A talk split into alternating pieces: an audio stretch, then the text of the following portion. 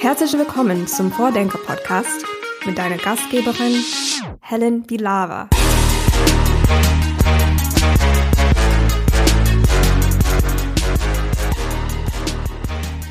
Heute haben wir gleich vier VordenkerInnen hier im Podcast und zwar die vier Personen, die sich die Open Innovation City Bielefeld quasi ausgedacht haben.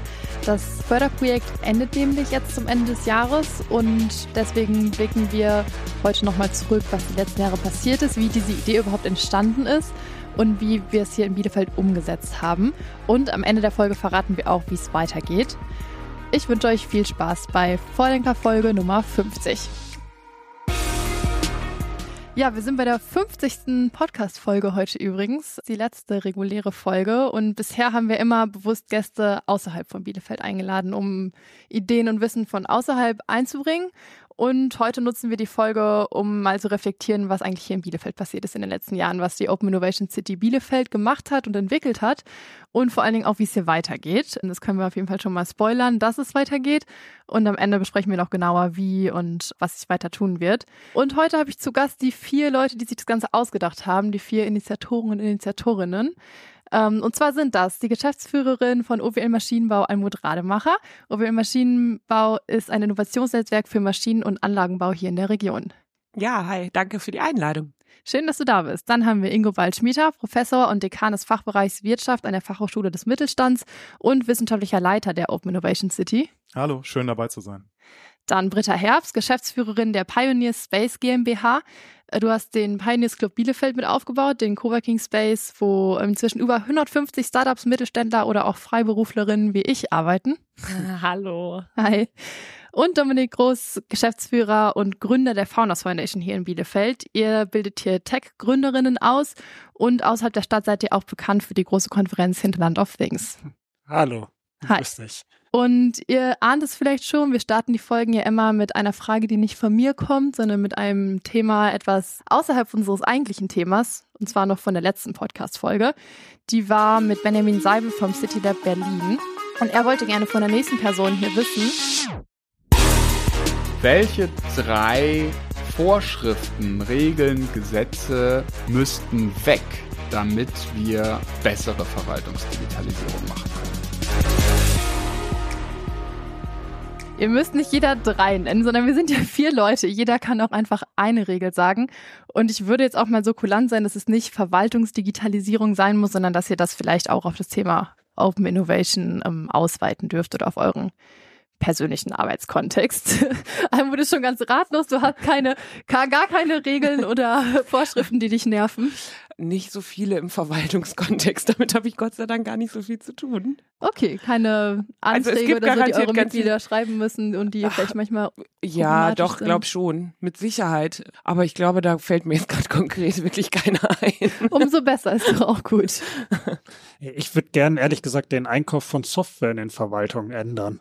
Also offensichtlich gibt es da ein dramatisches Problem, dass Verwaltungen für sich immer den Anspruch haben, selber Sachen zu entwickeln, wenn sie was digitalisieren wollen, aber Lösungen nicht annehmen, die es bereits auf dem Markt schon gibt.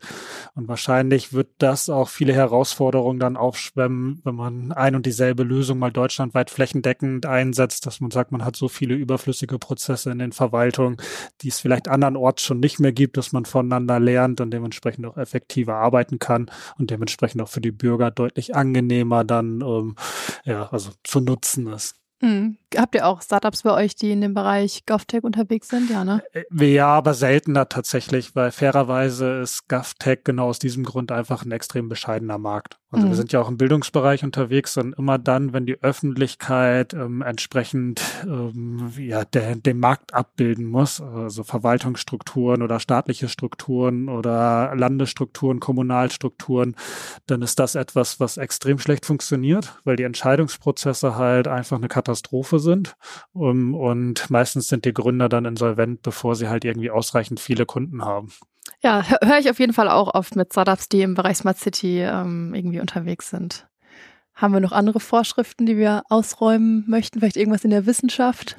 Ja, also was wir immer wieder hören, ob das jetzt auf OEC-Veranstaltungen oder FAM-Veranstaltungen ist, ist, dass teilweise in Rathäusern die Ämter gar nicht miteinander kommunizieren oder arbeiten dürfen. Und ich glaube, das ist schon mal eine Grundvoraussetzung, dass das passiert, weil es gibt dann Bereiche, die sind schon digitalisiert, die haben schon Erfahrungen gesammelt. Ob das jetzt die Customer Journey ist, die Dominik gerade angesprochen hat, sozusagen auch die Usability von, von Tools ähm, oder ich sage mal einfach inhaltliche Aspekte. Ich glaube, es ist total wichtig, dass es diese offene Zusammenarbeit zwischen Ämtern gibt. Das ist aus meiner Sicht die Grundvoraussetzung, damit sowas überhaupt umgesetzt werden kann. Mhm. Vielleicht noch kurz Erklärung. OIC ist die Abkürzung für die Open Innovation City und FHM ist die Fachhochschule des Mittelstands. Jawohl. noch irgendwas von aus dem Bereich Coworking oder also das Einzige, was mir noch einfällt, also ich glaube, das, was schon gesagt wurde, ist total wichtig, dass da mehr Vernetzung gibt und das, was erarbeitet wurde oder irgendwo funktioniert, dass das dann äh, auch äh, an anderen Stellen wieder eingesetzt wird. Aber ähm, mir fällt das Thema Datenschutz natürlich auch ein Riesenthema. Mhm. Ähm, ist auch wichtig und gut, dass es das gibt, ähm, aber das, da gibt es natürlich viele Hürden auch und ich glaube, da könnte man Dinge auch vereinfachen. Alles klar. Und ihr vier seid ja Leute, die auch versucht haben, was zu vereinfachen hier in Bielefeld in den letzten Jahren und versucht, dieses Konzept der offenen Innovationen in einer Stadt zu etablieren. Ich würde gerne einsteigen mit der Frage, wie kamt ihr auf diese Idee, dass Bielefeld zur Open Innovation City werden muss? Wer hatte die Idee und wie habt ihr vier euch sozusagen zusammengefunden für dieses Projekt? Was man, glaube ich, ähm, rückblickend nochmal feststellen kann, ist, wir sind uns wirklich innerhalb weniger Wochen bei allen möglichen Veranstaltungen über den Weg gelaufen. Mhm. Eher zufallsbasiert, waren wir mhm. irgendwie immer dabei und hatten eigentlich dann immer ein Thema, wenn wir uns ein bisschen abseits unterhalten haben. Und das war die Zukunftsfähigkeit von Bielefeld und von der Region OWL. Mhm. Und bei der Gelegenheit haben wir immer wieder festgestellt, A, wir sind nicht die Einzigen, die diese Frage umtreibt. Und B, Überraschung, wer alles woran arbeitet. Ja, und da haben wir festgestellt, es gibt eigentlich überhaupt keine gute Transparenz darüber, äh, welche Hochschule gerade an welchen Forschungsthemen dran ist. Ja, oder ähm, welches Branchennetzwerk gerade welches Thema schwerpunktmäßig untersucht. So, das heißt, Vernetzung mit dem gleichen Ziel war eigentlich wenig strukturiert und eher zufallsbasiert. Und der zweite Faktor war, es gab eigentlich kaum Transparenz darüber, was im Ökosystem passiert. So, und beides haben wir uns gesagt, kann man eigentlich besser machen, wenn wir unsere Möglichkeiten, die wir haben, mit diesen vier Organisationen kombinieren. Und damit war eigentlich auch die Aufgabe klar, wir brauchen mehr Struktur in der Vernetzung in dieser 340.000 Einwohnerstadt Bielefeld und zwei Millionen Einwohner in Stadt, äh, Region OWL.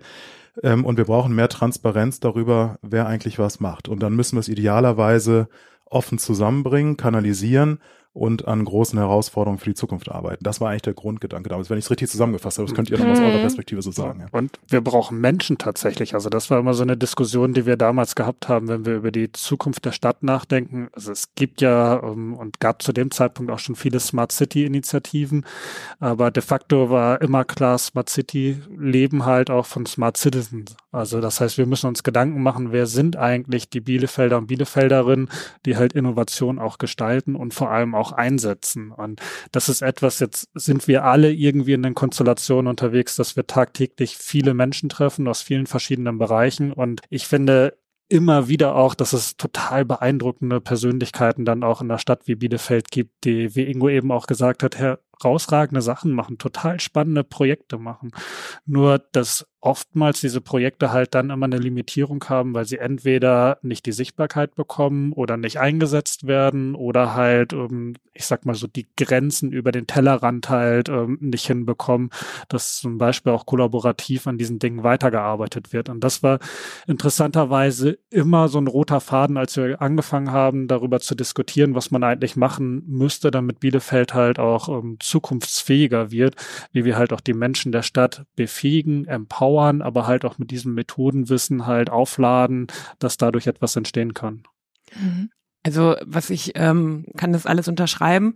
Was ich spannend fand bei unseren Diskussionen am Anfang und eigentlich muss man auch sagen, wir sind relativ schnell hat sich so die Idee dann entwickelt äh, an mehreren in, mehreren Momenten und wir haben halt alle, glaube ich, gemerkt, dass wir auf unterschiedliche Art und Weise schon unterschiedlich lang Open Innovation eigentlich betreiben. Ne, also OWR Maschinenbau gibt's jetzt seit 20 Jahren. Und ich habe dann als Ingo kam, glaube ich, an mit dem mit dem äh, mit der Methode Open Innovation, dann habe ich irgendwie gesagt, ja, aber das machen wir doch schon die ganze Zeit. Und dann war total klar, dass es eine sehr sehr gute Möglichkeit und Chance ist, das nochmal zu schärfen und auch diesen Ansatz zu schärfen und die Methode wirklich auch nochmal zu durchdenken und auszuprobieren und ähm, ja einfach nochmal stärker in die Köpfe der Menschen zu kriegen. Und das war, glaube ich, ein Ansatz, den wir gut verfolgt haben und das hat ist jetzt auch aufgegangen in den letzten Jahren. Mhm. Weil man dann doch auch mit seinem eigenen Fokus aus den Organisationen immer auf die Themen geschaut hat. Und wir gesagt haben, auch wenn wir im Pioneers Club eigentlich auch denken, wir vernetzen schon die Leute und ähm, sowohl ne, die Startups als auch die etablierten Unternehmen, haben wir dann dennoch gemerkt, dass es dann in den Programmen und ähm, Events, die wir veranstalten, dass es dann doch wieder eine Limitierung gibt. Und ich glaube, das gleiche gilt dann für die Founders Foundation mit dem Founders Fokus und äh, bei OWL Maschinenbau eben auch. Und dann haben wir gesagt, wie können wir das denn auch öffnen, sodass die ganze Breite der Gesellschaft auch irgendwie mitgenommen wird. Und das war dann unser gemeinsames Ziel zu sagen, lasst uns doch alle vier Organisationen mal sozusagen die eigene Sphäre verlassen und auf einer Ebene drüber vielleicht zusammen was gestalten. Das war eigentlich dann der Wunsch. Und da erinnere ich mich an einen ganz schönen Vormittag auf der Dachterrasse im Pioneers Club. Ich glaube, ich habe noch was zu essen mitgebracht und wir haben da gesessen und wirklich diese Idee so ja, weiter und weiter geschärft. Und ich glaube, dann waren ganz viele beteiligt, die auch noch ihre Ideen mit eingebracht haben. Und dann letztlich äh, wurde das irgendwie relativ schnell dann doch äh, ein Projektantrag. Und da hat dann Ingo, glaube ich, ja, nochmal sehr, sehr ja auch aus wissenschaftlicher Perspektive, das kannst du besser sagen, ähm, nochmal sehr, sehr, sehr viel auch ähm, in den ganzen Prozess, wie kann sowas überhaupt aussehen mhm. und die Ideen, dass wir sagen, wir wollen als vier Organisationen alle mitnehmen, wie kann das dann aber auch wissenschaftlich begleitet werden und dann ging das in, in den Projektantrag über relativ schnell. Ne? Das relativ schnell auf die 50 Seiten dann, ja. die es braucht, um das natürlich auch anderen dann nochmal äh, zu erklären und auch zu sagen, was machen wir eigentlich im Detail. Aber was ich total spannend finde, auch an dem, was du gerade sagtest, war, dass wir eigentlich das gemacht haben, was wir beabsichtigt haben. Wir haben gesagt, wir gucken mal über unsere eigenen Organisationsgrenzen hinaus für ein höheres Ziel, das für die Stadt relevant ist und legen unsere Ressourcen zusammen. Und das ist nicht immer einfach. Das ist genau richtig, was du sagst. Du musst, du musst, äh, ich sag mal, gemeinsame Nenner finden. Du musst Ressourcen bereitstellen. Du musst intrinsisch motiviert sein, das zu machen. Aber wenn du es machst, dann findest du auch den Weg. Und der muss nicht immer 50 Seiten lang sein, ja, sondern dann gibt es eine, eine Möglichkeit. Ne? Ich glaube, das ist nach, im Nachhinein wirklich gut gelaufen, ja. Mhm, aber man muss ja trotzdem erstmal dieses Konzept, was ja eigentlich aus den Wirtschaftswissenschaften kommt, soweit ich Richtig, weiß, genau. übertragen oder neu denken als Inno Open Innovation City, was es ja vorher mhm. noch nicht gab. Ne? Das war ja eine eigentlich neue Erfindung, oder? Ja, also uns ist relativ schnell die Parallele aufgefallen, weil das Prinzip Open Innovation halt äh, einfach schon 15, 16 Jahre lang bekannt war, ähm, in Unternehmen angewandt wurde und zwar für die gleiche Ausgangssituation. Es gibt Trends, es gibt Entwicklungen, die das Umfeld einer Organisation relativ komplex machen. Mm, neue Entwicklungen, mit denen man immer wieder neu umgehen muss und die, ja, ich sag mal, auch in ihrer Frequenz und in ihrer Quantität so vorkommen, dass man eigentlich mit den eigenen Ressourcen, die man vielleicht in einem Unternehmen hat, äh, nicht mehr klarkommt. Man braucht irgendwann die Öffnung, sonst kann man da nicht mehr mitgehen. Man kann die ganze Expertise nicht in der eigenen Organisation dauerhaft vorhalten für all diese Themen. Und wenn man das da auf eine Stadt überträgt, ist das eigentlich sehr ähnlich. Auch die hat mit sehr ähnlichen Entwicklungen zu tun. Ähm, und wenn jetzt immer nur das eine Amt versucht, das Thema zu lösen, wo drei, vier Leute arbeiten, dann wird das auf Dauer schwierig. Und das Gleiche bezieht sich auf Unternehmen, das bezieht sich auf Hochschulen, das bezieht sich auf zivilgesellschaftliche Organisationen. Die stehen alle vor den gleichen Herausforderungen. Und da dann frühzeitig zu sagen, lass uns doch zusammen lernen, zusammen an Lösungen arbeiten, weil es sind ja eh die gleichen Themen häufig. Das war dann im Prinzip der Grundgedanke, der sich aus dem Prinzip Open Innovation äh, ableiten ließ. Mhm. Und der, das war damals die Hypothese, könnte für eine Stadt passen. Also wenn die Herausforderungen ähnlich sind, warum dann nicht auch die Lösungsansätze? Und wie wichtig war es auch dann für euch vier als Ideengeber, sozusagen die Rückendeckung von der Stadtverwaltung zu bekommen, also den Oberbürgermeister als Schirmherr zu gewinnen und zu sagen, wir wollen hier wirklich was für die gesamte Stadtgesellschaft erreichen? Wichtig. ähm, wir sind relativ schnell äh, zum Oberbürgermeister gegangen und haben ihn gebeten, äh, Schirmherr zu werden. Wir haben auch sehr schnell einen Termin bekommen, muss man sagen, und er war sehr offen dafür, was uns total gefreut hat. Und wir sind dann auch mit ihm in den Austausch gegangen und es war einfach gut, dass wir auch dann mit breiter Brust uns äh, in die äh, ja in diese gesamte Open Innovation Community stellen können und sagen können, Bielefeld macht das jetzt mhm. und die Region auch drumherum so ne. Das war total wichtig, glaube ich, damit man auch eine glaubwürdige Glaubwürdigkeit hat. Und es war toll, dass wir dann auch oft das Stadt, Stadtlogo mitnutzen konnten und einfach immer wussten, dass die Stadt hinter uns steht. Ja, vielleicht können wir da direkt drauf eingehen, auf die Open Innovation Community. Das hängt ja, glaube ich, auch mit der wissenschaftlichen Community zusammen, richtig? Also auf den Konferenzen, wo ihr unterwegs seid und wo ihr dieses Konzept und den Begriff der Open Innovation City etabliert und eingebracht habt. Was ähm, habt ihr da so für Feedback bekommen? Ähm, es war jetzt ja auch vor kurzem die World Open Innovation Conference, wo ähm, Bielefeld vertreten war, im letzten Jahr auch schon. Ähm, wie blickt so die internationale Community auf Bielefeld? Ja, das war eine unglaubliche Reise in den letzten Jahren, kann ich nicht anders sagen. Ähm, also eines der Kernziele des Projekts war halt auch einen wissenschaftlichen Beitrag zu liefern und ich sag mal so, eine wissenschaftliche Betrachtung ist natürlich auch als Grundlage, als konzeptionelle Grundlage dann für so eine Umsetzung in einer Pilotstadt Bielefeld wichtig gewesen und wir haben relativ früh Kontakt zu Henry Chesbrough aufgenommen, weil wir die Weiterentwicklung dieses Konzepts von der Organisationsebene auf die Stadtebene eigentlich nicht machen wollten, ohne dass er das weiß und dass er eventuell auch seinen Beitrag bringen kann, wenn er möchte mhm. dazu. Vielleicht kurz der Vollständigkeit halber, ja. er hat das Konzept Henry ursprünglich ähm, genau. etabliert. Universität Berkeley, ja. äh, 2003 hat er ein Buch geschrieben, in dem das Prinzip Open Innovation von ihm definiert worden ist. Und äh, wir haben dann relativ früh zu ihm Kontakt aufgenommen und er hat sofort geantwortet und hat uns in das Open Innovation Seminar in Berkeley eingeladen.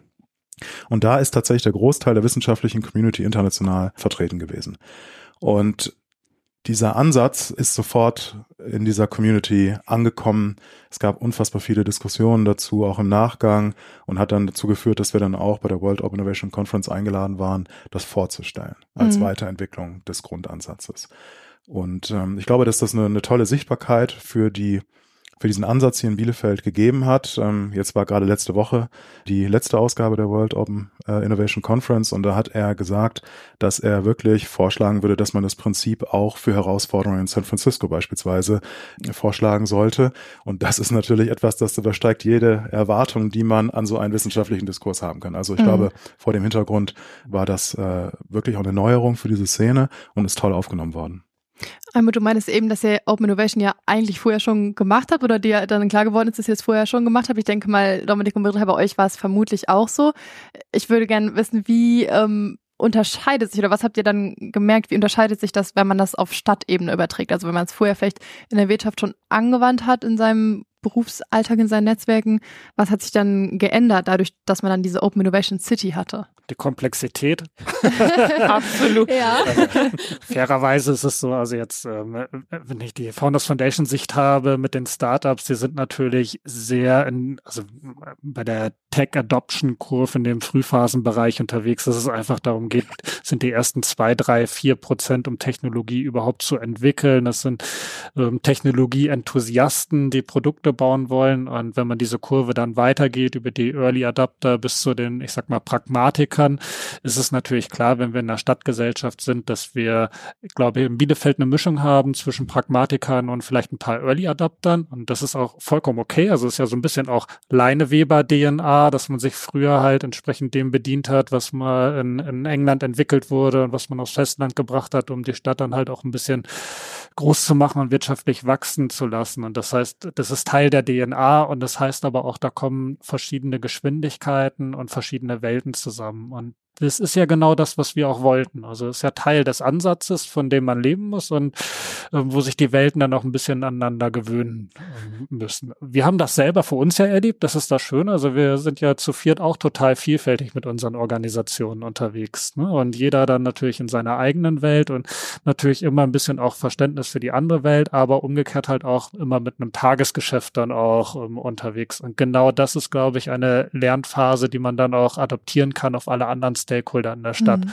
Und deswegen ist eine unterschiedliche Kultur und Geschwindigkeit und äh, genauso wichtig wie das Verständnis dafür, ähm, dass man an gemeinsamen Dingen arbeiten kann und diese auch einsetzen möchte. Also das mhm. war definitiv für mich ein Aspekt und ein zweiter, um auch nochmal das Internationale aufzugreifen, was, was Ingo gerade ähm, so erfolgreich berichtet hat, weil das eine ist ja, und das ist für Bielefeld so wichtig, diese Inside-Out-Wirkung, dass man mal etwas schafft, mit dem man auch nach draußen gehen kann. Und auf der anderen Seite ist es natürlich auch eine Outside-In-Wirkung, Kontakte geschaffen wurde, weil wir natürlich auch ständig lernen von anderen Städten. Und es ist viel einfacher, wenn man sich auf der Welt die Best Practice Beispiele anguckt, als ähm, wenn man jetzt nur in einem, ich sag mal, Umkreis Bezirksregierung Ostwestfalen-Lippe guckt. Und das ist etwas, was ich finde in diesem Projekt auch weiter gewachsen ist. Und mhm. es gibt ob jetzt in, in Finnland, in den Niederlanden ähm, und überall anders gibt es so viele spannende Beispiele, die äh, wir halt auch schon ein Stück weit adaptieren können, wo wir halt auch viel von anderen lernen können. Und mhm. da heißt es immer, man muss das Rad ja nicht neu erfinden, sondern man muss einfach nur die Fähigkeit haben, wie man diese Sachen halt auch gut adaptiert und in das Stadtbild einsetzt. Mhm. Genau, die Open Innovation City hat ja Partnerstädte und internationale Ambassadors, so hießen sie, glaube ich. Ähm, könnt ihr das noch konkreter machen oder hat jemand ein Beispiel, was ihr von diesem internationalen Austausch gelernt und vielleicht nach Bielefeld geholt habt? Ja, also wir, ähm, wir haben da äh, ordentlich dran mitgearbeitet sozusagen, meine äh, Kolleginnen und Kollegen, die in dem Projekt da gearbeitet haben. Ähm, wir hatten natürlich, vielleicht muss man das auch kurz noch mal einmal erwähnen, weil wir es schon fast vergessen haben, wir sind ja mitten rein in die äh, Covid-Pandemie geplatzt sozusagen und hatten eigentlich vor, von Anfang an schon ganz viel zu reisen und wir hatten die ersten Dinge auch schon eingetütet in meiner Erinnerung und dann war klar, okay, wir reisen überhaupt mhm. gar nirgendwo hin und das hat am Anfang das schon schwer gemacht. Das war, also das finde ich bis heute ein bisschen schade. Also ich glaube, da hätten wir am Anfang noch mehr PS auf die Straße kriegen können, was jetzt einfach nicht ging. Mhm. Aber äh, nichtsdestotrotz haben wir diverse Dinge gemacht und vielleicht hebe ich jetzt einmal eine Sache raus, weil wir die jetzt gerade auch noch mal äh, schon noch durchgeführt haben. Also es gibt zum Beispiel jetzt mit Holland, ähm, mit den Niederlanden eine tolle Kooperation, wo wir jetzt schon mal hingefahren sind mit einer kleineren Gruppe. Die waren aber auch schon mal bei uns. Wir haben gemeinsam Workshops gemacht und ähm, da ist jetzt auch, vielleicht können wir jetzt schon weiter anfangen zu spoilern sozusagen. Das wird auf jeden Fall auch weitergeführt werden. Äh, es haben sich einige Institutionen, OWR Maschinenbau macht das mit zusammen mit anderen ähm, Organisationen auch, wir werden das weiter fortführen, weil wir gemerkt haben, dass das Interesse einfach auch unheimlich hoch ist. Nach wie vor bei unseren Unternehmen zum Beispiel, dass wir da Dinge vorantreiben. Und das finde ich unheimlich schön. Also mhm. weil die, ne, die kommen dann zu uns. Wir haben auf der Hannover Messe uns getroffen. Wir laden uns gegenseitig ein. Und das war viele Jahre gewünscht und dann schlief es immer wieder ein bisschen ein. Und ich denke, das kann uns allen nur gut tun. Und äh, gerade auch finde ich mit Regionen, die uns auch ein bisschen ähnlich sind. Also in Finnland mit Tampere ist es ja auch so, die sind uns ein bisschen, einfach ein bisschen ähnlich haben ähnliche Herausforderungen. Die haben viele Dinge, gerade im digitalen Bereich. Vielleicht sind wir da bei dem Verwaltungsthema auch nochmal wieder uns einfach unheimlich weit voraus an vielen Stellen. Und an ein paar Sachen können die halt auch von uns lernen. Und das finde ich eine ganz tolle Sache. Mhm. Ich würde gerne ein großes Learning aus Finnland aufgreifen. Einmal die Finnen haben einen unfassbaren Pragmatismus, wenn die Sachen umsetzen. Und das ist halt total spannend. Das hätten die Ostwestfalen auch. Ja, aber also, ich meine, das ist vielleicht kein ostwestfälisches Phänomen, sondern ein deutsches Phänomen, mhm. dass wir Dinge einfach viel zu kompliziert denken. So und das ist in Skandinavien, in den Nordics anders. Und wenn man sich anguckt, was die in Tampere halt tatsächlich auch umsetzen und das mal vergleicht mit dem, wie wir über Sachen denken und was wir dann alles mitdenken wollen und wer alles mitdenken möchte, bis wir da irgendwie in die Umsetzung kommen und wie verkompliziert dann plötzlich Sachen werden. Das ist etwas, was wir von der Kultur der Herangehensweise herausragend lernen können aus Finnland. Vielleicht ganz kurze äh, Anmerkung, um das zu unterstreichen. Ich hatte jetzt gerade so ein Gespräch, äh, wo wir überlegt haben, welche nächsten Steps machen wir mit den Niederländern. Und dann haben wir gesagt, ja, wir fahren jetzt, ja, wann denn? Nächste Woche? Äh, nächsten Monat? Und ich so, Moment mal ganz kurz. Und dann sagte die eine Person, ja, okay, wir müssen in Deutschland immer ein bisschen bremsen, die sind so furchtbar langsam. Und dann habe ich gedacht, das ist überhaupt nicht mein Selbstverständnis, was soll das denn? Aber ein bisschen langsam sollten wir schon machen. Und da musste ich sehr, sehr lachen, weil das natürlich einfach auch eine gute Selbsterkennungs... Mhm. Also du hast vollkommen recht. Ja, ist halt spannend, ja. Also viele sozusagen neue Ideen oder Erfahrungen, die man von außerhalb reingeholt hat, aber ich fand ja auch total stark alles, was man erstmal aufgedeckt hat, was es hier schon gibt. Also so, es gab ja die verschiedenen Trendthemen, die die OIC so ausgemacht und bearbeitet hat. Ähm, Smart City, Green City, Open Industry, New Work, Gesundheit und Pflege und noch viele andere. Und bei jedem Thema hat man dann Netzwerke und Organisationen kennengelernt, von denen wusste man ja vorher noch gar nicht. Wie seid ihr da vorgegangen? Also wie habt ihr diese ganzen anderen Netzwerke, die es quasi neben euren ja schon gibt, ausfindig gemacht und reingeholt in die Projekte? Also was das eigentlich, glaube ich, ähm, ganz schön zeigt, ist das Trendbuch Open Innovation. Das äh, haben wir relativ zu Beginn gemacht, was ich total toll fand, weil das eigentlich gezeigt hat, also welche Herausforderungen haben Städte eigentlich und wo gibt's aber auch schon gute Lösungsansätze. Und ähm, da wurde viel gezeigt, was für Lösungsansätze kommen auch schon aus der eigenen Stadt. Es gab aber dann auch Beispiele aus, aus Deutschland und der Welt, sage ich mal. Und ähm, das fand ich total aufschlussreich, weil da auch das ein oder andere bei war. Ich weiß nicht, ob es euch auch so ging, äh, wo ich gedacht habe, ach toll, dass wir das gefunden haben. Das kannte ich vorher gar nicht. Und da sind auch alle Bereiche beleuchtet worden, die jetzt außerhalb der Start-up und, und Unternehmens-, äh, äh, sozusagen uns natürlich dann irgendwie bekannt sind. Die zivile Bevölkerung, die hat ja da auch schon Projekte gehabt, ähm, die, die einem überhaupt nicht bekannt waren bis dato, ne? Ja, da würde ich dir total recht geben. Eine der ganz wichtigen, eines der ganz wichtigen Ergebnisse war, dass tatsächlich Lösungsansätze nicht immer aus den klassischen Milieus kommen, die man sofort vor Augen hat. Ne? Also aus der Wirtschaft beispielsweise, genau. ne? sondern dass es eben auch im zivilgesellschaftlichen Bereich fantastische Initiativen gibt. Ich meine, wir sehen das an Organisationen wie Code 4, ja, die Städte dabei helfen, Smart Cities zu werden oder eben Verwaltungsleistungen auch zu digitalisieren. Äh, das ist eine zivilgesellschaftliche Organisation. Ne? Wer hat die auf dem Schirm gehabt vorher? Ne? So, jetzt kennen die in Bielefeld viel viele Leute. Und das Trendbuch, ja. ne, das, das mhm. äh, kann man sich ja auch runterladen und wirklich diese ganzen Initiativen auch nochmal sich durchlesen und an, anschauen. Und also ich finde, da wird aus jedem Bereich halt auch was sichtbar gemacht. Ne? Und ich glaube, da war für jeden auch was Neues dabei. Ja. Also da wurde wirklich auch Arbeit betrieben, sozusagen aus allen vier Organisationen heraus und allen äh, Partnern, die, die äh, unser Projekt unterstützt haben, auch zu sagen, hört euch doch mal um, wen kennt ihr noch? Und da, also da wurde ja viel geschaut, dass wir unterschiedliche, unterschiedliche Bereiche uns anschauen. Ne? Mhm. Vielleicht kann man auch noch mal äh, einbringen unseren Beirat, wo wir auch sehr lange Gehirnschmalz reingesteckt haben, wen man da eigentlich fragen muss. Und wir haben dann sehr bewusst versucht, möglichst divers, also von Sport über Kultur, über Medienlandschaft und, und, und, und, und. Und dann geht halt das Schneeballprinzip los. Ne? Wir kennen Leute, die kennen Leute. Wir sind auch immer offen, damit man sich bei uns melden konnte. Und auf einmal entstand so dieses Sichtbarmachen, was wir am Anfang gesagt haben. Das ging relativ schnell, relativ gut. Ähm, und da ist natürlich dann auch wieder Bielefeld eine sehr dankbare Stadt, weil wir nicht so wahnsinnig riesig sind, aber eben auch nicht total klein, mhm. so dass viele Dinge passieren können. Und das fand ich immer für uns eine sehr gute Möglichkeit und einen guten Ausprobierraum, dass wir eben auch zum Beispiel am Anfang ohne Probleme mit dem Oberbürgermeister sprechen konnten. Ich denke mir so, wenn ich das irgendwie versuche in Berlin, dauert das vielleicht deutlich länger, bis man da mal einen Termin kriegt. Und das macht dann Spaß, weil dann konnten wir doch etwas schneller sein, als man uns so nachsagt. Mhm. Mhm. Ich glaube, das ist auch tatsächlich ganz wichtig für alle, die zuhören. Mm, mit dem Trendbuch haben wir grundsätzlich erstmal verstanden, welche Herausforderungen auf Städte zukommen in den nächsten Jahren. Ähm, so etwas gab es gar nicht als Studie. Man denkt, dass es da wahrscheinlich 40, 50 Studien geben muss, äh, welche Trends auf Städte zukommen. Das war nicht der Fall. Das heißt, das mussten wir erstmal grundsätzlich aufarbeiten. Das ist also gar nicht Pilotstadt Bielefeld spezifisch, sondern ne, das sind äh, sieben große äh, Makrotrends, die eigentlich auf alle Städte zukommen. So, und dann muss aber jede Stadt für sich selbst eben genau schauen, welche Schwerpunkte haben wir eigentlich, welche Stärken, welche Netzwerke, welche Akteure ähm, und für sich selbst dann eben genau auch diese Untersuchung machen. Und da kommt die Stadt dann nicht drum herum. Und es wird auch immer so sein, dass eine Stadt von gewissen Trends mehr oder weniger betroffen ist. Mhm. Ähm, also es gibt so Themen wie Mobilitätswende, da sind die meisten von äh, betroffen, aber Berlin mit Sicherheit nochmal ganz anders als Bielefeld und Bielefeld auch nochmal ganz anders als vielleicht eine Stadt, die 20.000 EinwohnerInnen hat. Ja, vielleicht gucken wir einfach dann konkret in ein paar Projekte, die ihr umgesetzt habt, sozusagen dann, nachdem man Dinge sichtbar gemacht hat und erstmal Themen aufgemacht hat. Ähm, seid ihr ja bestimmte Themen auch angegangen mit ähm, Leuchtturmprojekten, zum Beispiel Gesundheit und Pflege. Dominik und Ingo, das hattet ihr beide vorher genannt als irgendwie Besonderes, was euch besonders in Erinnerung geblieben ist. Das ist ja eine Initiative, die letztes Jahr im April angelaufen ist, 2022. Welche Partner haben da mitgemacht und wie einfach oder schwer war es, dieses Netzwerk zusammenzubringen zu dem Thema? Also tatsächlich die ersten Gespräche, die wir geführt haben, das, der Bereich Gesundheit ist eines der großen Megathemen. Und es gibt tatsächlich ziemlich viele Stellhebel auf lokaler, städtischer Ebene. Und das ist etwas, was ein ganz wichtiger erster Lerneffekt war, den glaube ich auch nicht alle sofort drauf haben. Wir haben, ich sag mal, gerade wenn es um Pflege oder Gesundheit geht, klassischerweise so die bundespolitischen Diskussionen im Kopf.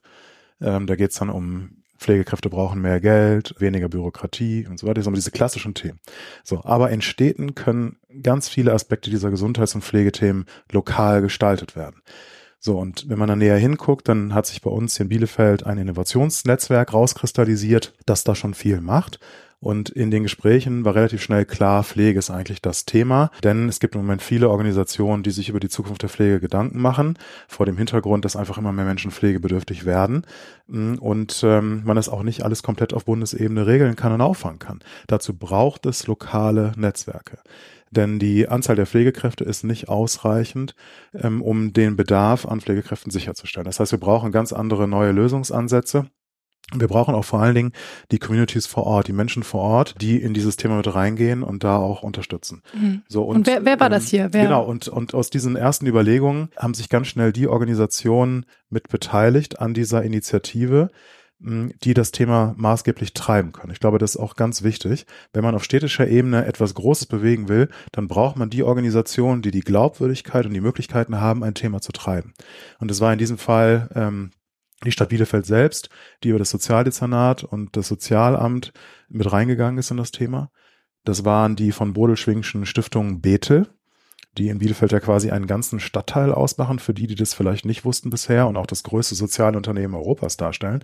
Das ist etwas, was man jetzt vielleicht nicht in jeder anderen Stadt sofort mhm. nachmachen kann. Das ist Bielefeld spezifisch, aber natürlich ein ganz wichtiger Player in dieser Angelegenheit und die paritätischen Wohlfahrtsverbände, die freien Wohlfahrtsverbände. So.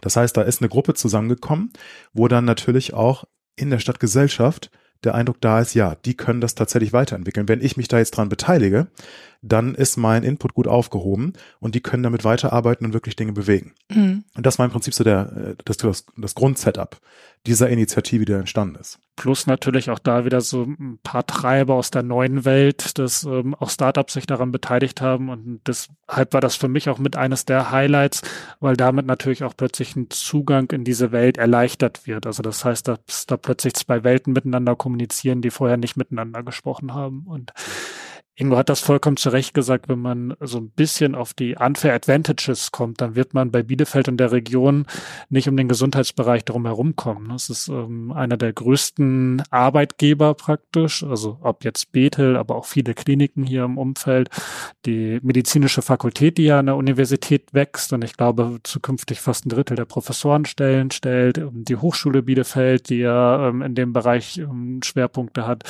Die FAM ist da jetzt auch nicht ganz unbefleckt, wenn ich das sagen darf. Und auch da entstehen natürlich einfach auch Talente. Und in dem Fall haben wir auch das ein oder andere Startup in dem Programm der Founders Foundation gehabt, die sich entwickelt haben. Darüber ist eine Meetup-Struktur entstanden, die das ja auch was Schönes ist, die jetzt so ein bisschen angestoßen wurde, aber die auch einfach über die Projektlaufzeit weiterleben wird. Und mhm. dass dort halt auch nicht nur über irgendwie die Entwicklung des Gesundheitssystems im Sinne von Reformstrategien gesprochen wird, sondern einfach auch um praktische Anwendungen und Veränderungen. Also wir haben de facto sogar ein Pflegestartup, was bei uns ähm, so ein Stück weit mitentwickelt wurde, was jetzt, glaube ich, auch bei dir, Britta, im Pioneers Club mit sitzt, was dann Teil auch dieser Meetup-Struktur ist, was natürlich auch zum Teil dann Lösungsvorschläge dann mit erarbeitet, auch im Sinne des eigenen Geschäftsmodells, um da wiederum einen Schritt voranzukommen. Und das sind eigentlich die kleinen Dinge, die man jetzt rein praktisch anstoßen konnte, damit auch de facto sich etwas verändert. Also damit wir nicht nur drüber reden und halt auch sagen können, so wäre es theoretisch möglich, sondern dass mhm. wir einmal das skizzieren können, zu sagen, das macht theoretisch Sinn, das auch mal von, sag mal, der, der deutschen Strategie runterzubrechen auf eine Stadt, um da die Player zusammenzubringen und dann aber auch zu zeigen, man fängt jetzt an mit Lösungen auch daran zu arbeiten, dass was passiert. Mhm. Es gab ja auch konkrete Formate, um ähm, Kollaboration und Vernetzung zu stärken, zum Beispiel ähm, Hackathons oder auch das Innovation Gym, das ja auch mit dem Pioneers Club ähm, umgesetzt wurde. Britta, was ähm, hat das genau ausgemacht und wie konnten Unternehmen davon profitieren? Ja, ähm, das Innovation Gym war für den Pioneers Club äh, so ein bisschen das auf der anderen Ebene, was wir für unsere Member sowieso machen mit dem äh, Digital Gym, was mhm. wir entwickelt haben, wo es einfach um Wissenstransfer geht. Da haben wir im Prinzip in der gesamten Zeit 118 Teilnehmende gehabt aus, ich glaube, knapp 60 verschiedenen Unternehmen. Und das sagt ja eigentlich schon alles, die Zahlen. Die haben einfach ja wie so kleine Kohorten gebildet und in verschiedenen Durchläufen ja sich mit Trendthemen, Megatrends, Crowdsourcing, Ideation und ähm, Validation beschäftigt und haben da, ähm, ich sag mal, Strukturen erlernt. Wir haben das zusammen mit Lounge Lab aus Berlin und ähm, mit noch einer ähm, anderen Agentur gemacht ähm, aus Köln. September Strategie. Ja, genau. Die haben halt den Werkzeuge an, äh, den teilnehmenden Werkzeuge an die Hand gegeben, die sie, glaube ich, auch später in ihrem beruflichen Alltag super, super gut wieder einbringen und nutzen können. Und sie können das Wissen weitergeben. Und das wurde natürlich auch alles dokumentiert. Und auch da sind die Paper zum Downloaden auf der, auf der Open Innovation City Seite. Und so kann das eben auch so ein bisschen vertieft werden und ähm, ich sag mal dann aus 60 verschiedenen ähm, Unternehmen die Leute zusammenzubringen, die dann hinterher sogar sich noch in einer kleinen Alumni-Treffen wiedersehen und über das Erlernte sprechen, sich austauschen. Das, das finde ich, es hat einfach wahnsinnig gut funktioniert und an diesen Meetups und dem Feedback hinterher habe ich gemerkt, dass das wirklich ein guter Ansatz war, die Leute nicht nur zu vernetzen und mit Wissen äh, zu auszustatten und zu bereichern, sondern eben auch, ähm, dass das eben nachher weiterlebt. Und das finde ich so schön, ne? dass, mhm. ähm, dass es eben, wenn man diesen Raum verlässt ähm, und diese Workshop-Tage zu Ende sind, dass das nicht einfach, ja, dann, dann geht's weiter mit dem normalen Alltag, sondern man sieht sich wieder, man ist damit im Gespräch, man kann es im eigenen Alltag anwenden. Ich glaube, das ist so sowas, was mir wirklich richtig gut gefallen hat. Aber du hast Open Industry und frugale Innovation so als ähm, wichtiges Thema rückblickend bezeichnet. Was genau habt ihr in dem Bereich gemacht? Ja, das ist ja ganz schwierig gewesen, sich was auszusuchen, äh, weil alles so toll war. Äh, vielleicht kann man auch noch mal einmal für die, die die Struktur von dem Projekt nicht so genau kennen, einmal erklären, wie wir uns das am Anfang gedacht haben mit den Leuchttürmen, das äh, Leuchttürmen, das fiel gerade mhm. einmal. Wir standen natürlich eigentlich quasi die ganze Zeit während des Projektes vor der Herausforderung, irgendwie zu gucken, wie wir mit unseren Ressourcen die ganz vielen tollen Themen irgendwie abdecken und wie wir das machen. Und es blieb uns dann relativ schnell, wurde uns klar, es blieb uns nichts übrig, als uns an ein paar Stellen von ein paar Themen zu verabschieden und ein paar ein bisschen Fokus auch zu legen. Und dann hatten wir eben Leuchtturmpflege und äh, Smart City und solche Themen. Und wir, es gab eben auch einen Industry-Fokus, der sich natürlich anbot, weil wir das Netzwerk mit ja schon schon hatten und dann leichter aufsetzen konnten. Und was mir da unheimlich gefallen hat, ist, dass wir einen Thema gefunden haben. Das heißt frugale Innovation. Das hat äh, der Kollege Ludwig Deutsch damals quasi entdeckt für, für den Leuchtturm. Und da geht es darum, das ist ein Wort, was man meistens nicht kennt. Es geht darum, dass man sagt, ich innoviere etwas, ich entwickle eine neue Innovation, indem ich Dinge weglasse. Normalerweise denken wir ja, oh super, wir machen noch irgendwo ein Licht dran und einen tollen neuen Sender und dies und das und jenes. Und dann wird immer alles noch teurer und komplexer und riesiger. Und in der Zeit wie heute ist es, glaube ich, eine sehr, sehr, sehr smarte Idee zu sagen, Vielleicht brauche ich, ich nehme mal gerne das Beispiel Waschmaschine, einfach eine Waschmaschine, die meine Wäsche wäscht und ich brauche vielleicht nur fünf Gänge und nicht 20 unterschiedliche. Und dann hält die Maschine länger, ist nicht so teuer, die Entwicklungskosten sind viel geringer und das passt natürlich in dieses Sustainability-Setting unheimlich gut rein. Und ich war sehr glücklich, weil das ist auch ein tolles Maschinenbauthema natürlich, äh, weil die, die deutschen Ingenieure sind völlig zu Recht sehr in ihre Kompetenzen verliebt und in die Innovationskompetenzen. Ähm, aber ich glaube, man kann die auch gut einsetzen, um zum Beispiel mal zu sagen, was kann ich eigentlich weglassen? Es ist auch mhm. sehr viel schwieriger, als man denkt. Also wir haben so ein, zwei Mal Workshops gemacht, wo wir das mal ausprobiert haben und dann haben wir uns doch sehr gestritten, mhm. äh, was man weglassen kann und was nicht. Also das ist hochkomplex. Und toll ist, dass das halt so gut angekommen ist und wir jetzt auch als OWR Maschinenbau ein weiteres Projekt dazu machen. Das Wort fugale Innovation ist viel bekannter geworden und das finde ich ganz, ganz toll. Also ich glaube, da haben wir einen guten Weg eingeschlagen. Mhm. Ich finde das einen ganz wichtigen Punkt, den Ermut gerade anspricht. Für alle, die jetzt zuhören gerade und sich überlegen, ja, was, wie soll, wie soll ich dieses Thema Open Innovation City denn hier in meiner 40.000 Einwohner Innenstadt starten? Sich am Anfang, das ist zumindest ein Ansatz, sich zumindest am Anfang Gedanken zu machen darüber, ähm, was sind eigentlich unsere Stärken oder wovon sind wir vielleicht wirtschaftlich abhängig, von welchen Branchen oder welche Themen pressieren jetzt gerade ganz besonders. Und damit vielleicht auch einen Startpunkt zu setzen und äh, mal anzufangen, nämlich genau die Akteure zusammenzubringen, die da etwas treiben können, sich ein Ziel zu setzen und dann gemeinschaftlich daran zu arbeiten. Das allein ist ja häufig schon ein Paradigmenwechsel in vielen Städten, ähm, so zu denken und dann mit mehreren Akteuren gleichzeitig offen an sowas zu arbeiten. Mhm. So, das heißt, da einfach einen Startpunkt zu finden. Und bei uns ist dieses Thema Open Industry einfach, wie Almut gesagt hat, so unfassbar wichtig, weil wir ein, ein riesen Maschinen- und Anlagenbau Spektrum haben an Unternehmen. Das heißt, das ist für uns ein riesen Wirtschaftsfaktor. Und ich glaube, was Open Industry gezeigt hat, ist, dass es geht, dass man sich ganz, ganz früh mit solchen Trends auseinandersetzt, wie frugale Innovation den eben viele nicht kennen. Und genau das kann ja hinterher der Wettbewerbsvorteil einer Region und einer Stadt sein, wenn man etwas schnell aufgreift und versteht und auch umsetzt, das andere vielleicht noch nicht so auf dem Schirm haben. Das heißt, es mhm. geht auch so ein bisschen um Schnelligkeit dabei. Und das ist ein Faktor, den diese Offenheit halt auch bringen kann. Die Offenheit des Austausches dann.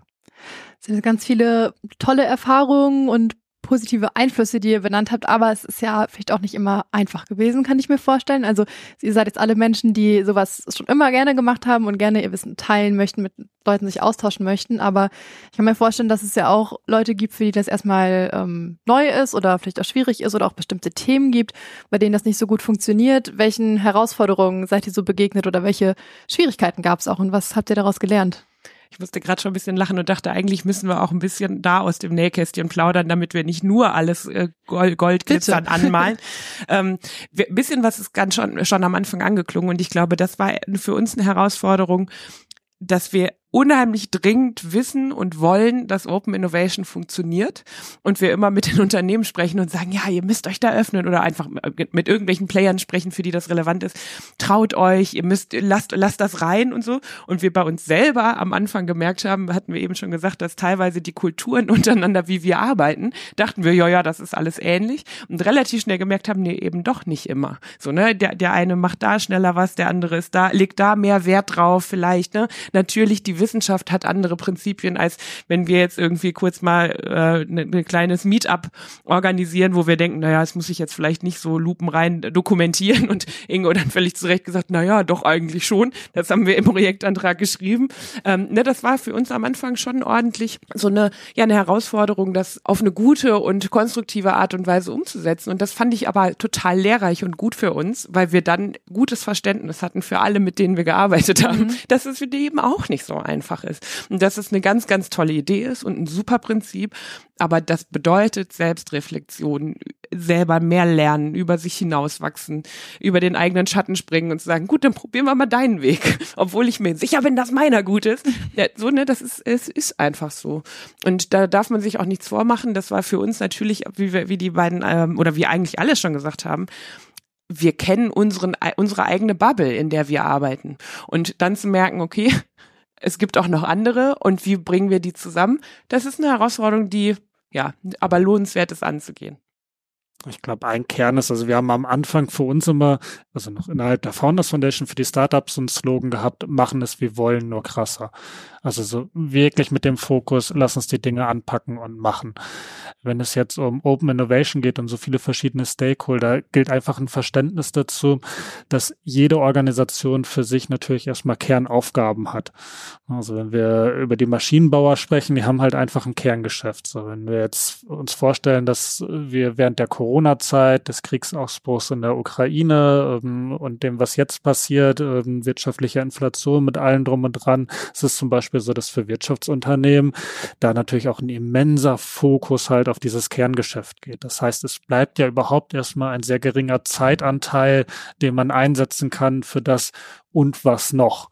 So, und dieses und was noch wird halt so vielfältig gerade, weil Innovation halt unfassbar schnell passieren. Ob jetzt in einer Stadtgesellschaft, ob irgendwie die eigenen Technologiesprünge, an denen man dranbleiben möchte und muss, ob der Einsatz irgendwie überhaupt zukünftig gutes Personal zu finden.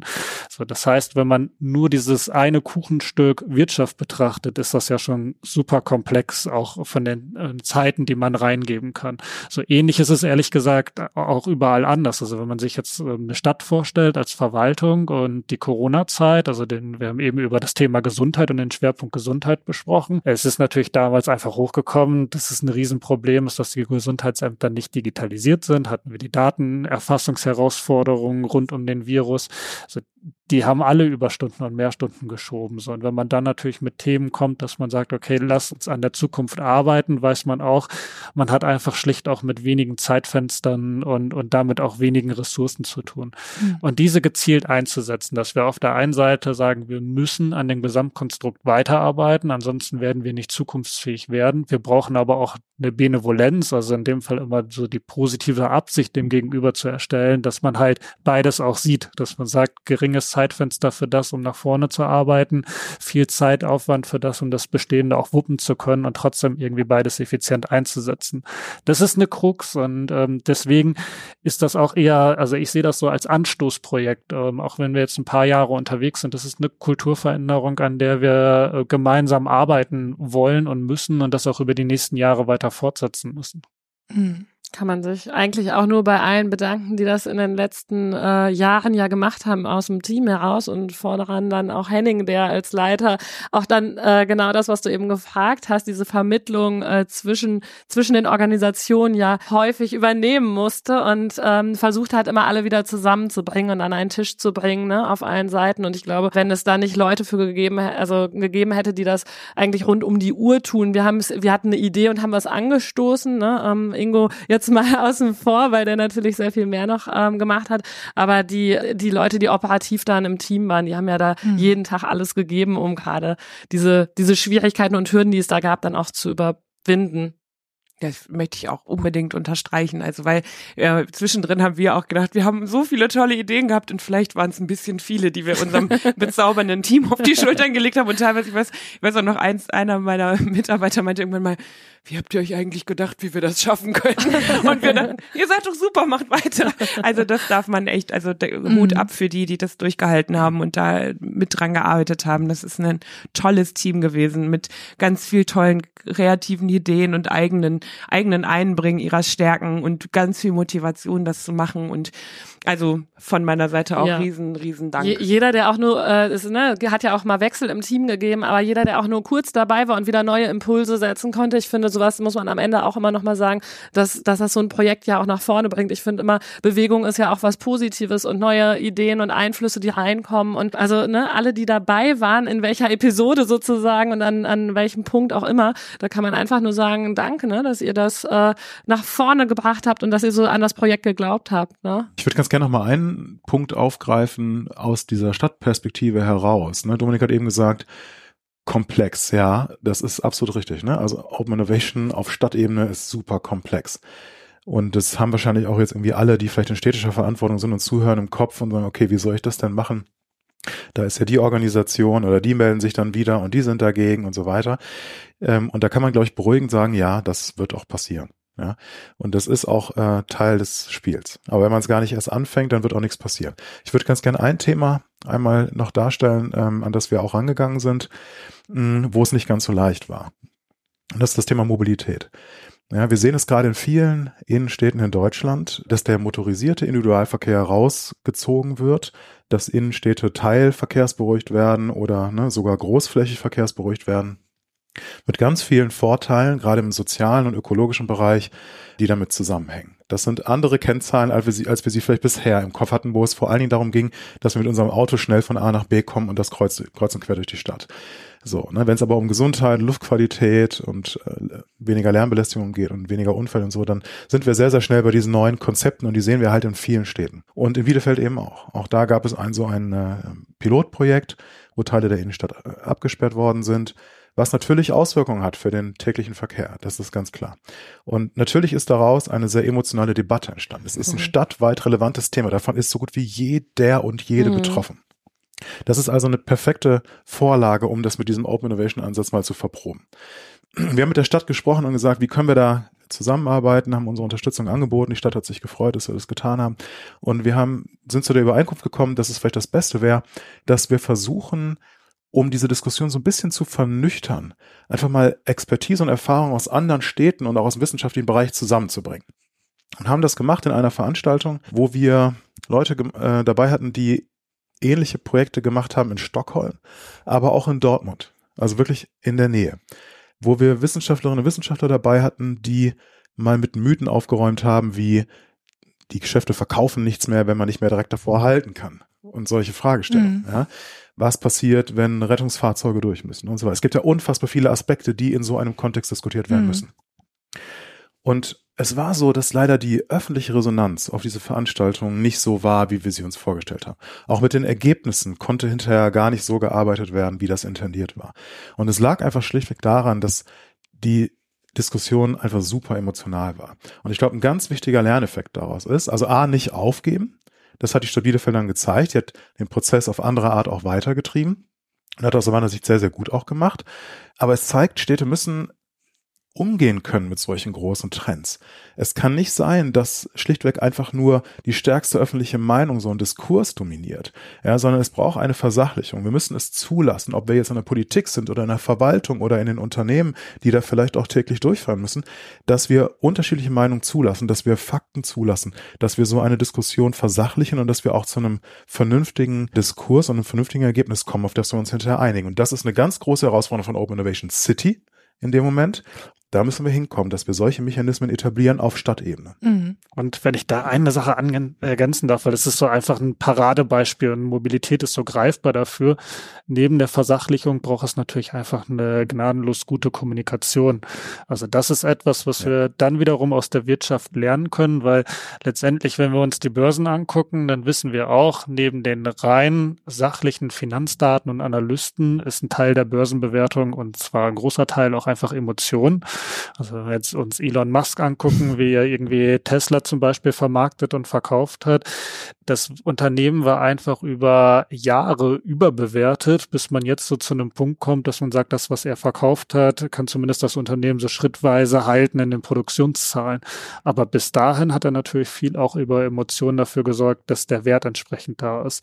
Und das ist etwas, das darf eine Stadt dann natürlich auch nicht vernachlässigen, wenn man aus solchen Bereichen dann auch lernen kann und man macht so ein Mobilitätskonzept, dass die Fakten also auch die Analysen einfach ein essentieller Baustein ist und die Art und Weise der Kommunikation dessen, dass die Bürgerinnen und Bürger tatsächlich auch der Stadt vertrauen, dass damit eine Strategie einhergeht, die ehrlich gesagt zum Wohlwollen aller ist, dass eine bisschen Partizipation einhergeht, dass die Bürgerinnen und Bürger gehört werden, aber dass auch Lösungen gefunden werden.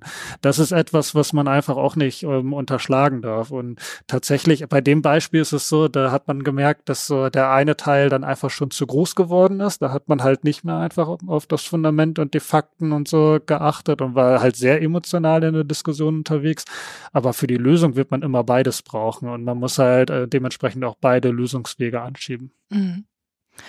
Also ganz viel ausprobiert und ganz viel gelernt. Das haben wir in meiner Vergangenheit gesprochen. Das Förderprojekt äh, läuft ja zum Jahresende aus, aber die Open Innovation City wird es weitergeben. Das ist ja auch nicht selbstverständlich bei solchen Projekten. Ich habe ja auch in vielen Podcast-Folgen mit äh, Menschen gesprochen, die irgendwie in so Förderprojekten unterwegs sind oder äh, auch im Startup-Bereich und ähm, solche Formate durchführen. Und oft war immer das Problem, ähm, den Sprung zu schaffen vom Pilotprojekt, vom Förderprojekt in den Transfer.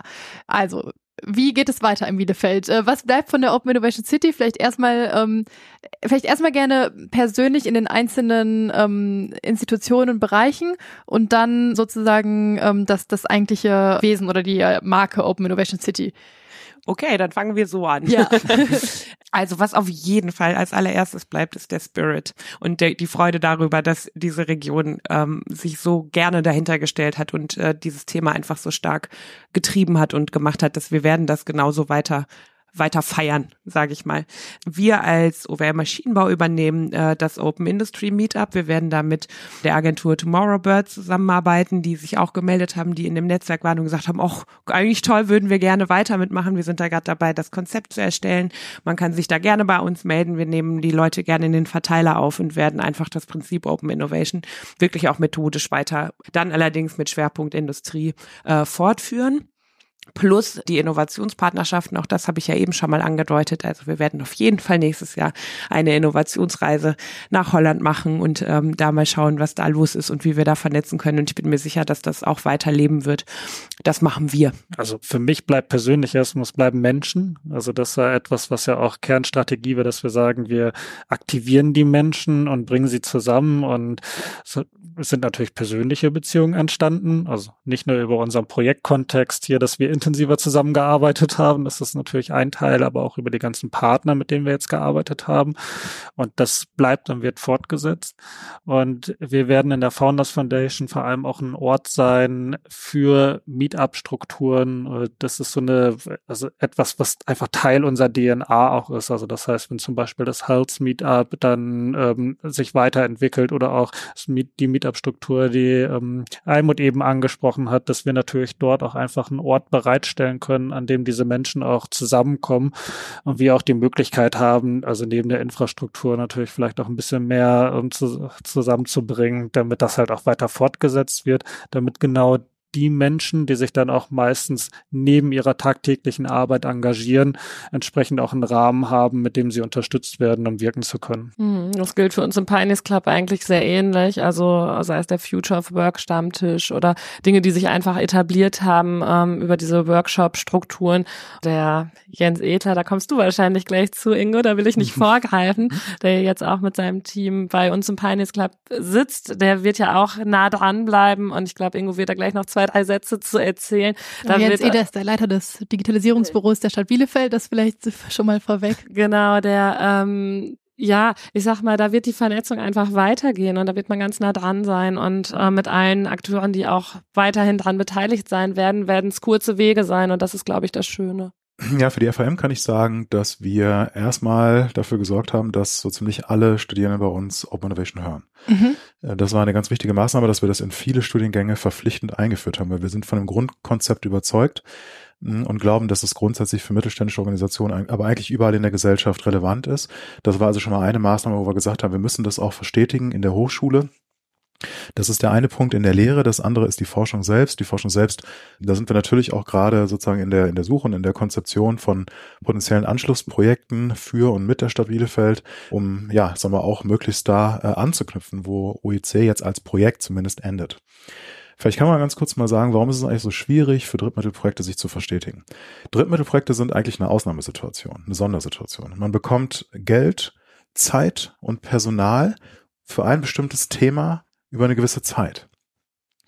Und irgendwann endet das Ganze. Und jetzt braucht man ja irgendjemanden, der genau diese Ressourcen bereit ist, dann in der Zukunft bereitzustellen, die man bisher vom Land oder vom Bund oder von der EU bekommen hat. So, und das irgendwo im, im lokalen Kontext. Das ist häufig nicht möglich. Trotzdem war es natürlich wichtig, dass wir versuchen, die Strukturen und die Ergebnisse von OEC in die Zukunft zu tragen. Jedes Projekt nimmt sich das vor. Und wir haben relativ früh mit unserem großen Beirat, den Almut eben schon erwähnt hat, und vor allen Dingen natürlich auch der Stadt Bielefeld als ganz wesentlichem Akteur äh, darüber gesprochen, wie kriegen wir das hin als Stadtgesellschaft, diese Prinzipien aufrechtzuerhalten, die Ergebnisse aufrechtzuerhalten. Britta hat eben Henning erwähnt. Henning Duderstadt leitet das Innovation Office. Das ist ein ganz wesentliches Ergebnis und Instrument dieses Projekts, dass es einen Ort gibt mitten in der Bielefelder Altstadt, von wo aus all diese Vernetzungsaktivitäten getrieben werden. Der steht für das Thema Innovation. Das ist ein Beispiel. Ein anderes Beispiel ist die digitale Plattform zur Vernetzung, die wir eingerichtet haben. Ja, plus Veranstaltungen, die Almut eben erwähnt hat. So, das heißt, die Frage war, was passiert damit? Wie kriegen wir das aufrechterhalten? Und ähm, in Gesprächen mit der Stadt Bielefeld hat sich dann irgendwann rauskristallisiert, dass es da eine ganz, ganz große Bereitschaft sogar gibt, diese Instrumente zu übernehmen und das Prinzip der Open Innovation aufrechtzuerhalten. Und das muss man, glaube ich, mal sagen, in herausfordernden Zeiten, auch finanziell für Kommunen. Also aus meiner Sicht ganz großartig, dass die Stadt diesen Dialog geführt hat, mit dem Ergebnis, dass es wohl genauso auch kommt, dass die Stadt tatsächlich die wesentlichen Ergebnisse und Instrumente des Projekts übernimmt und in die eigenen Strukturen überführt und auch das Angebot im Kern so belässt, wie das Projekt Open Innovation City es dargestellt hat. Mhm. Das heißt also auch mit, mit dieser Marke, mit diesem Schriftzug, der quasi als Dachmarke für das Innovationsökosystem oder alle, die innovative Projekte irgendwie führen wollen, bestehen bleibt, eine gewisse Bekanntheit einfach jetzt hat und auch eine gewisse Glaubwürdigkeit und einfach auch genutzt werden kann, genauso wie die Räumlichkeiten, die digitalen Vernetzungsmöglichkeiten und, und, und. Und ich muss sagen, also das ist natürlich aus Projektperspektive eine wahnsinnige Nachricht, genauso aber auch aus der Perspektive derjenigen, die Innovation irgendwie treiben wollen und das auch mit diesem offenen Gedanken, auch über Bereiche der Stadt hinweg, und ich finde es wirklich ein Schritt, der Applaus verdient. Das ist ein absoluter bold Move für eine Stadtverwaltung, sowas zu tun. Und ich kann nur sagen, dass, ich glaube, da spreche ich jetzt nicht nur für mich, sondern für alle hier, dass wir auch nach Projektende unser Bestes tun werden, um das Prinzip weiter zu unterstützen. Ja, ich meine, was soll sonst San Francisco machen? Die können ja, haben ja dann gar kein Vorbild mehr. Ja, richtig, genau. Das wäre schlecht. Ja. ja das wäre auch meine Frage zum Abschluss was können, wie können andere mitmachen oder wie können andere davon profitieren, wenn jetzt San Francisco zugehört hat oder ich sag mal vielleicht auch Dortmund oder andere Städte in Dortmund hat den iCapital Award als innovativste Stadt Europas gewonnen. Oh. Also die sind im Moment noch außen vor. Ohne auf Innovation City zu sein, das ist ja unglaublich. Ja. Aber ähm, genau, wie können andere sich anschließen oder auch dieses, dieses Label nutzen? Machen. Also, genau. Der, das ist ehrlich gesagt immer das Entscheidende. Also ja. ich meine, äh, Ingo hat das eben so schön gesagt, dass jetzt ja auch viele Formate und Instrumente einfach fortgesetzt werden und das aber dass das Entscheidende dahinter ist, dass das Prinzip halt weitergedacht wird. So, und das Prinzip ist ja nicht immer zwingend auch an das Digitalisierungsbüro geknüpft oder bisher ans Open Innovation Office geknüpft, sondern das ist ja die Logik dahinter, die gelebt werden muss mit allem, was dazu gehört. Und das ist eigentlich das viel Entscheidendere. Also geht es eigentlich darum, ähm, zu machen. Und da gibt es einfach in dieser Stadt mittlerweile so vielfältige Initiativen und nicht nur in der Stadt. Also muss da irgendwie auch sagen, dass so Ostwestfalen-Lippe als, ähm, als Raum schon wirtschaftlich extrem gut vernetzt ist. Ich finde, mittlerweile ist es auch in NRW so, obwohl wir so weit auseinander liegen, gibt es eine wahnsinnig gute Vernetzung miteinander. Also ich persönlich merke immer, dass so äh, gerade im Startup-Bereich mit Berlin und München einfach eine wahnsinnige Offenheit herrscht. Und da ist so das Grundprinzip, dass man eigentlich alles hat, was, was irgendwie äh, vor der Tür liegt. Man muss es halt nutzen und man muss es machen. Und deswegen ist eigentlich die Überschrift das Prinzip der Open Innovation, nutzen, das zu verstehen und dann anzuwenden. Und je mehr das machen, desto besser wird's.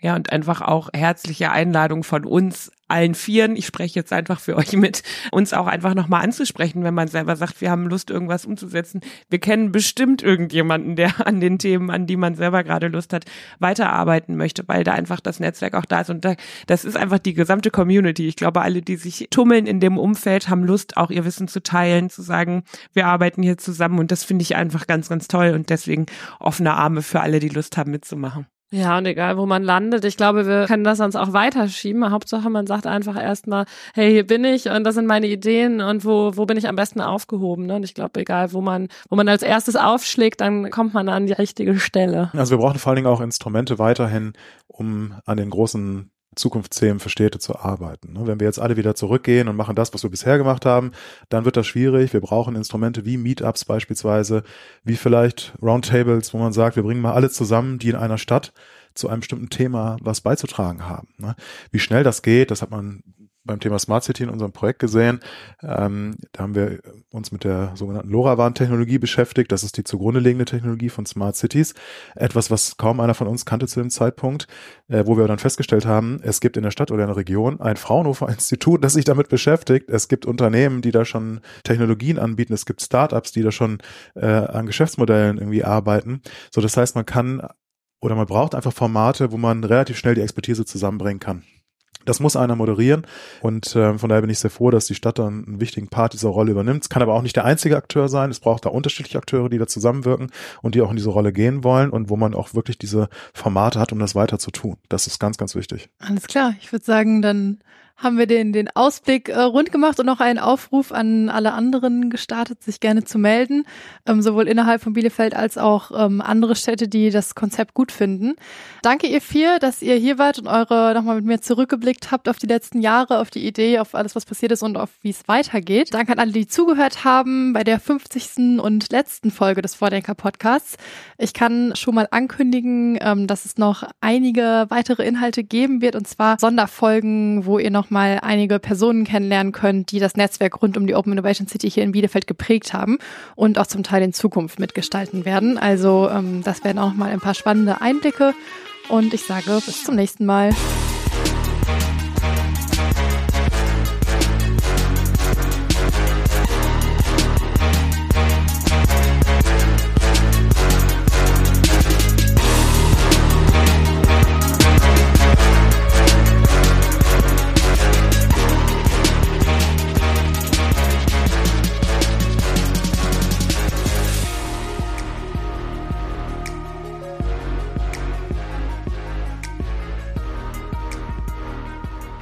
Dieser Podcast wird präsentiert von Projekt Open Innovation City und den Projektpartnern der Fachhochschule des Mittelstands, der Founders Foundation, OWL Maschinenbau und dem Pioneers Club.